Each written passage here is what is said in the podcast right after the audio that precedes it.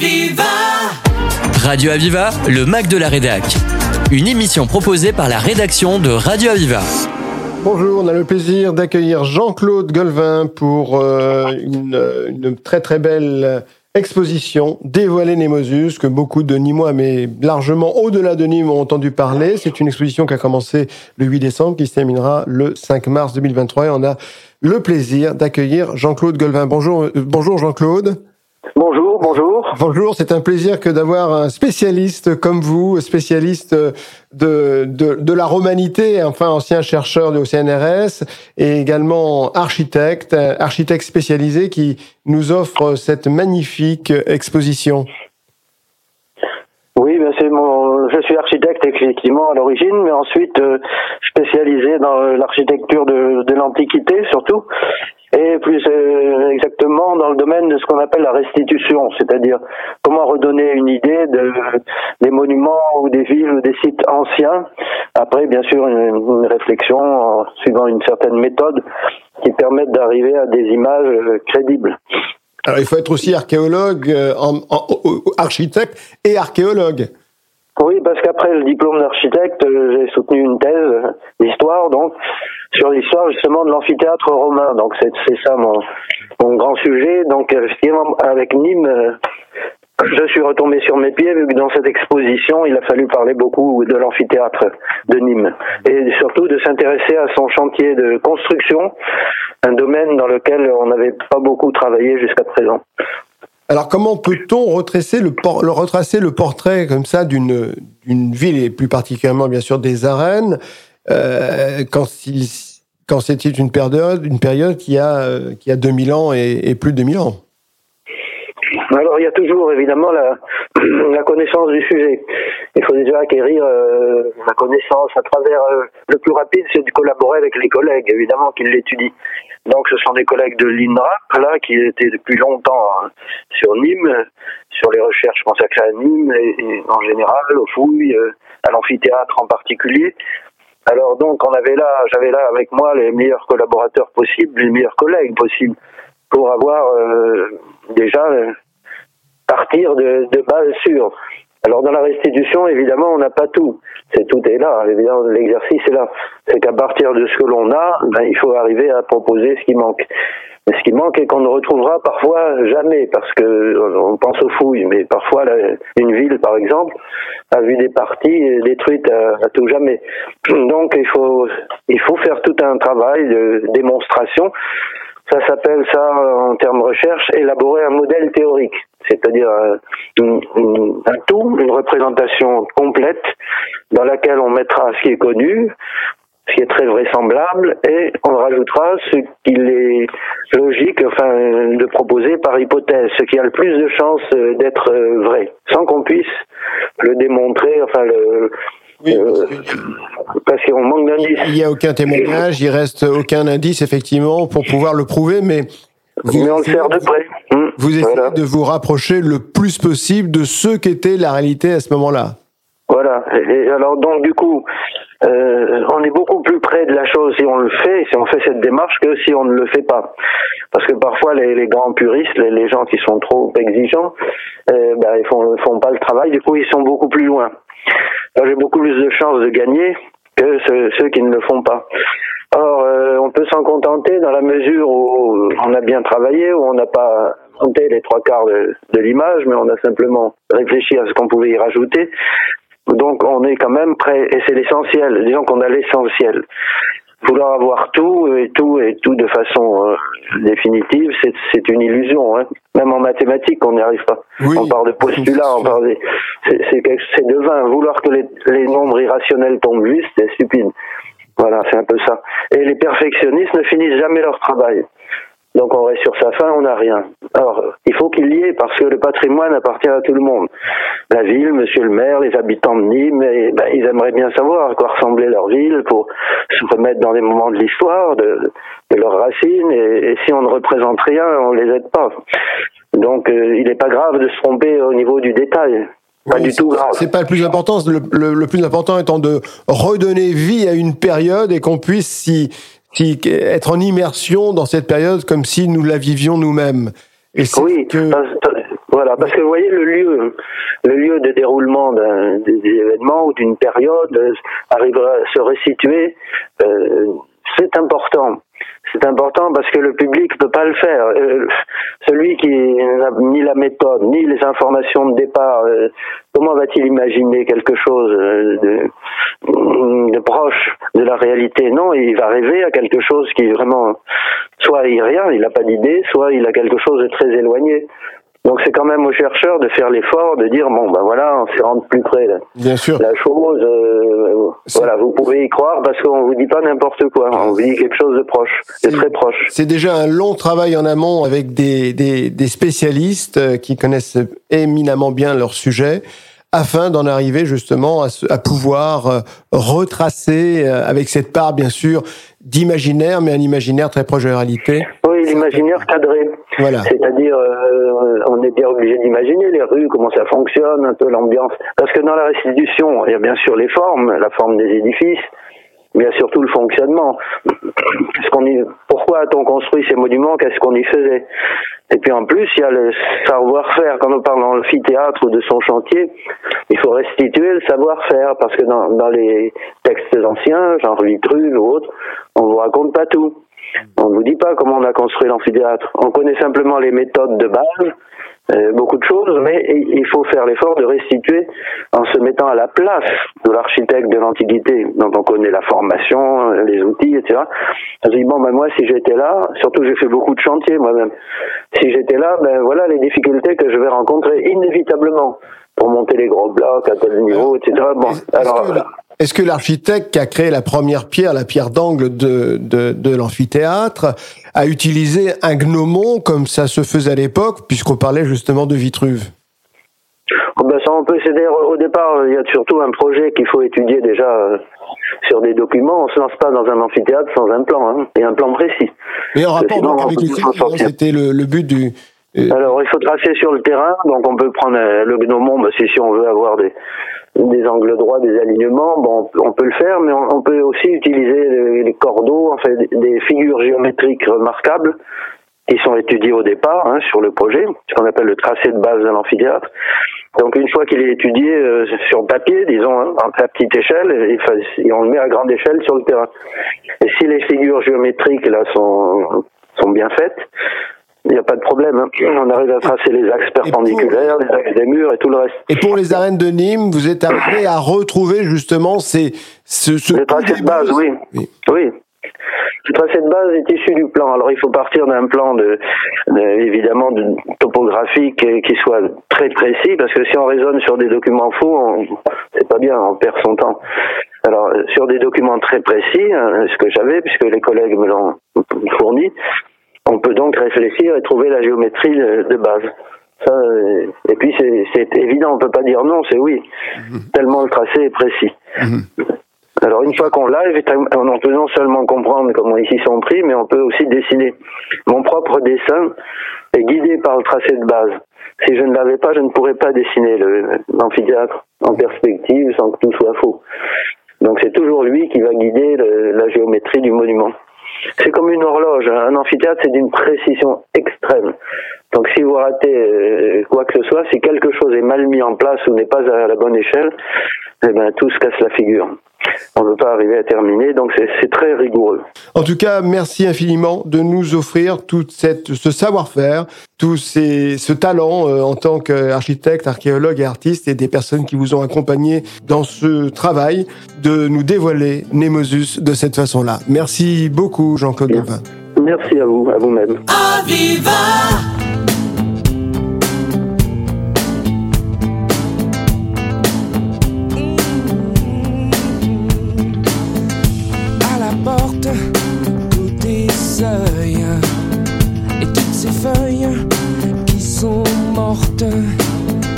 Toutes ces pelles que je ramasse, ça me rappelle à ma place. 10 heures, tu m'as laissé tout seul les mauvais côtés. 10 heures, j'ai pas la clé tombée, tombée. 10 heures, même en été, la pluie ne m'a pas lâché. 10 heures, tu m'as laissé tomber, tomber. tomber.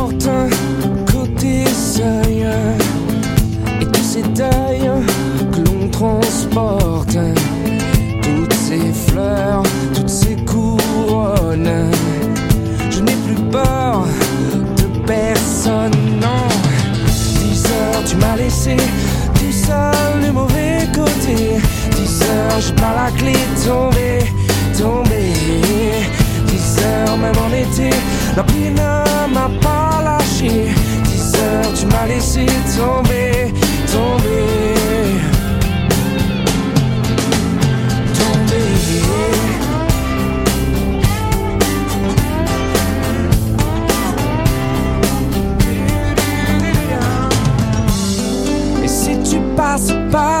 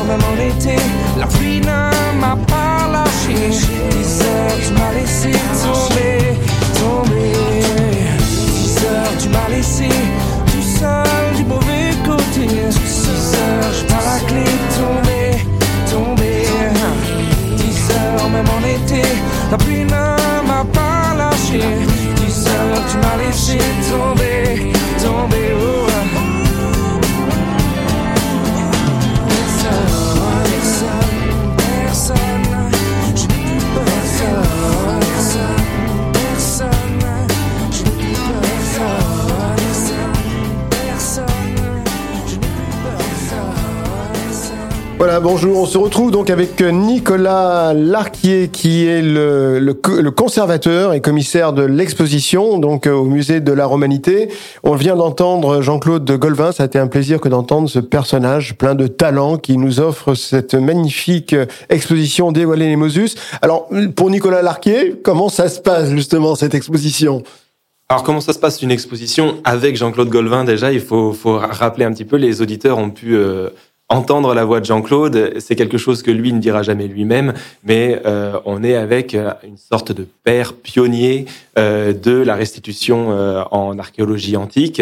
Euh, et vraiment, euh, aujourd'hui, Jean-Claude Golvin est dans tous les livres d'histoire. Donc pour un conservateur spécialiste de l'archéologie comme moi, travailler avec lui, déjà c'est un peu comme travailler avec Picasso si vous êtes au musée national d'art contemporain. Euh, donc euh, nous, ce qu'on voulait faire avec cette exposition, c'était vraiment, euh, comme l'a un peu dit Jean-Claude, faire le portrait de Némosus pour les Nîmois, euh, puisque c'est la première fois en fait, alors que le musée de la Romanité est ouvert depuis 2018, que nous avons vraiment une exposition consacrée à Nîmes.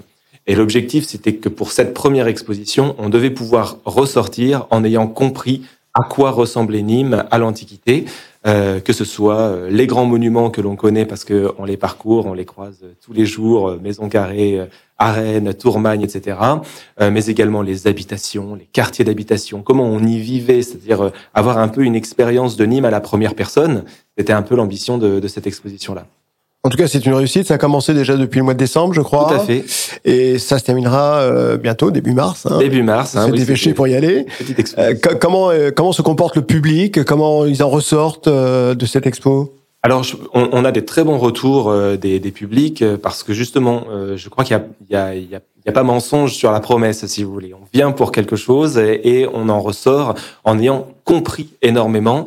Ce que disait Jean-Claude à l'instant, c'est que euh, il proposait une sorte de modèle théorique de la ville, puisqu'il y a évidemment les certitudes, hein, c'est-à-dire ce que l'on connaît parce que l'archéologie a pu l'observer, et ensuite ce que lui restitue euh, en essayant de faire une image crédible. Et c'est cette image-là euh, qui permet vraiment de se projeter euh, dans le passé euh, et d'avoir quelque chose qui, correspond un peu à notre référentiel, à nous, euh, d'existence, de, de, quotidien. Donc on se transporte un petit peu dans ces images, il y a des personnages, on peut aussi euh, s'approprier et, avoir une sorte de personnification aussi à travers les personnages que Jean-Claude met en scène. On va parler aussi un peu du, musée lui-même, de, de, cette euh, œuvre qui, se, qui épouse en plus parfaitement. C'est incroyable, c'est très différent, mais ça va dans le sens de cette de cet ancien de l'Antiquité, des arènes qui sont juste à côté, et de ce musée qui est moderne et qui pourtant va dans le décor. On a l'impression qu'il a toujours été là. Quand on entend 2018, on se dit mais c'est pas possible. On a l'impression qu'il fait partie des meubles, quoi, ce musée. Alors c'est sûr que c'était le, le, gros enjeu architectural euh, de construire un musée, euh, voilà, en co-visibilité, comme on dirait aujourd'hui dans le monde du patrimoine, avec euh, un monument euh, plusieurs fois millénaire.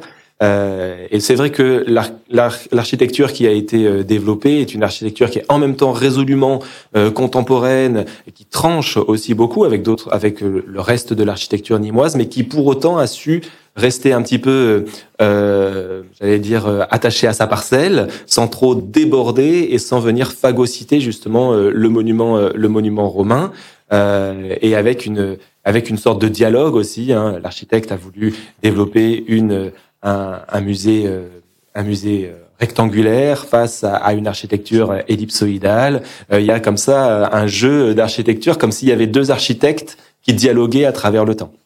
Alors c'est plus, c'est encore plus qu'un musée, c'est aussi un lieu de vie parce que beaucoup y vont pour passer un moment, pas forcément aller euh, visiter, peut-être que, enfin certainement que ça a déjà été fait, mais ils y retournent pour le plaisir parce que c'est aussi un lieu de vie, un lieu de rencontre, un lieu où on va partager des choses. On va aussi euh, bah, euh, pouvoir prendre également un verre, pourquoi pas? Tout à fait. Là vous touchez un, quelque chose du doigt qui est hyper euh, contemporain, c'est-à-dire dans la, dans la logique de ce qu'on essaie de faire aujourd'hui lorsqu'on fait un musée, lorsqu'on développe une politique culturelle aussi, c'est que euh, le musée doit être un lieu de vie.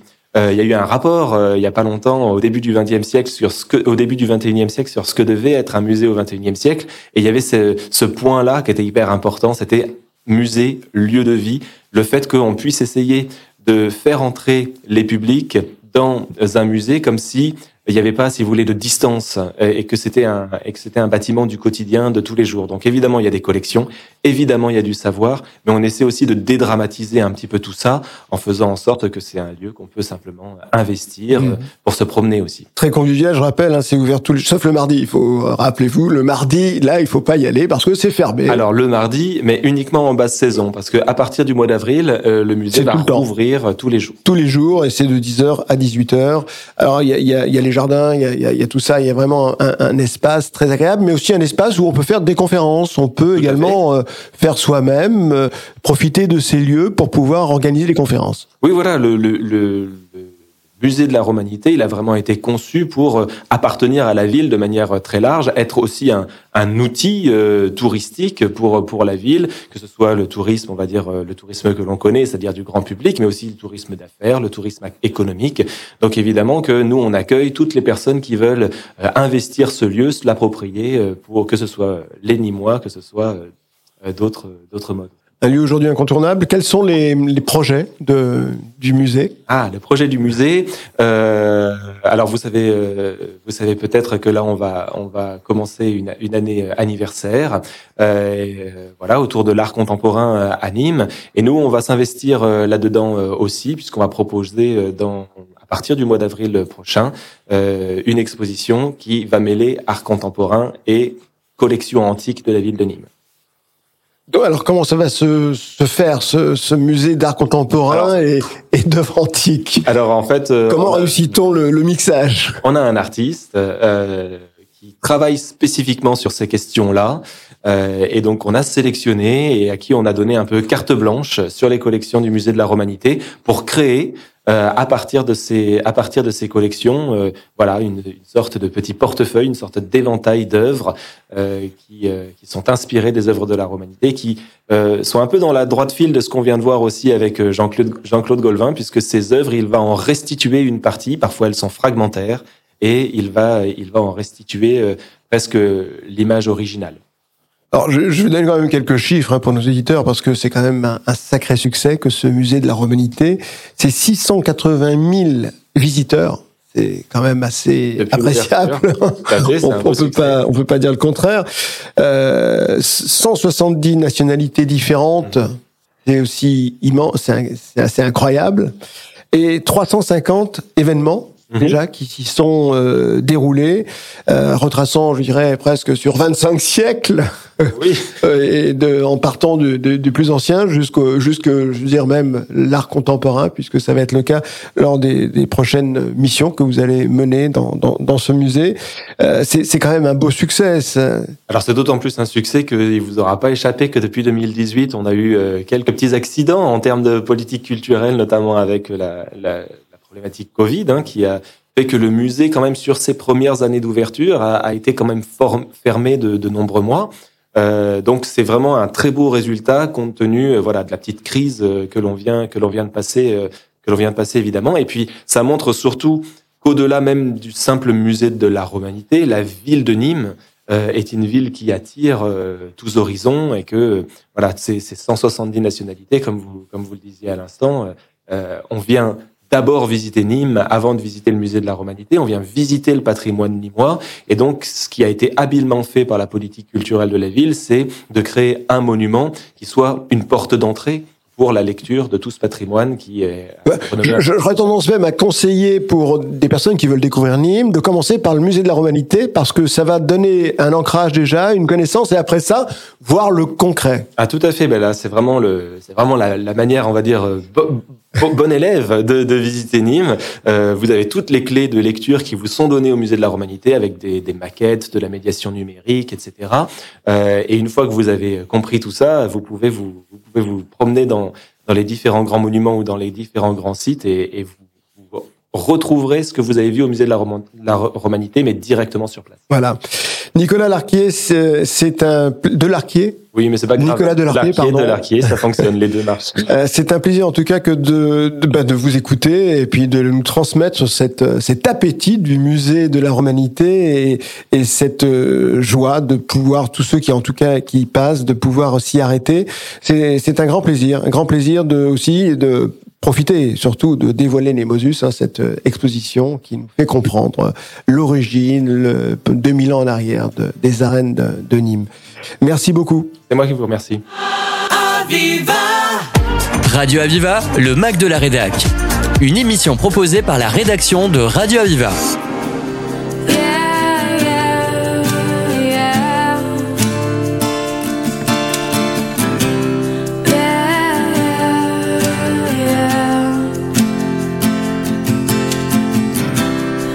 Take this badge off of me.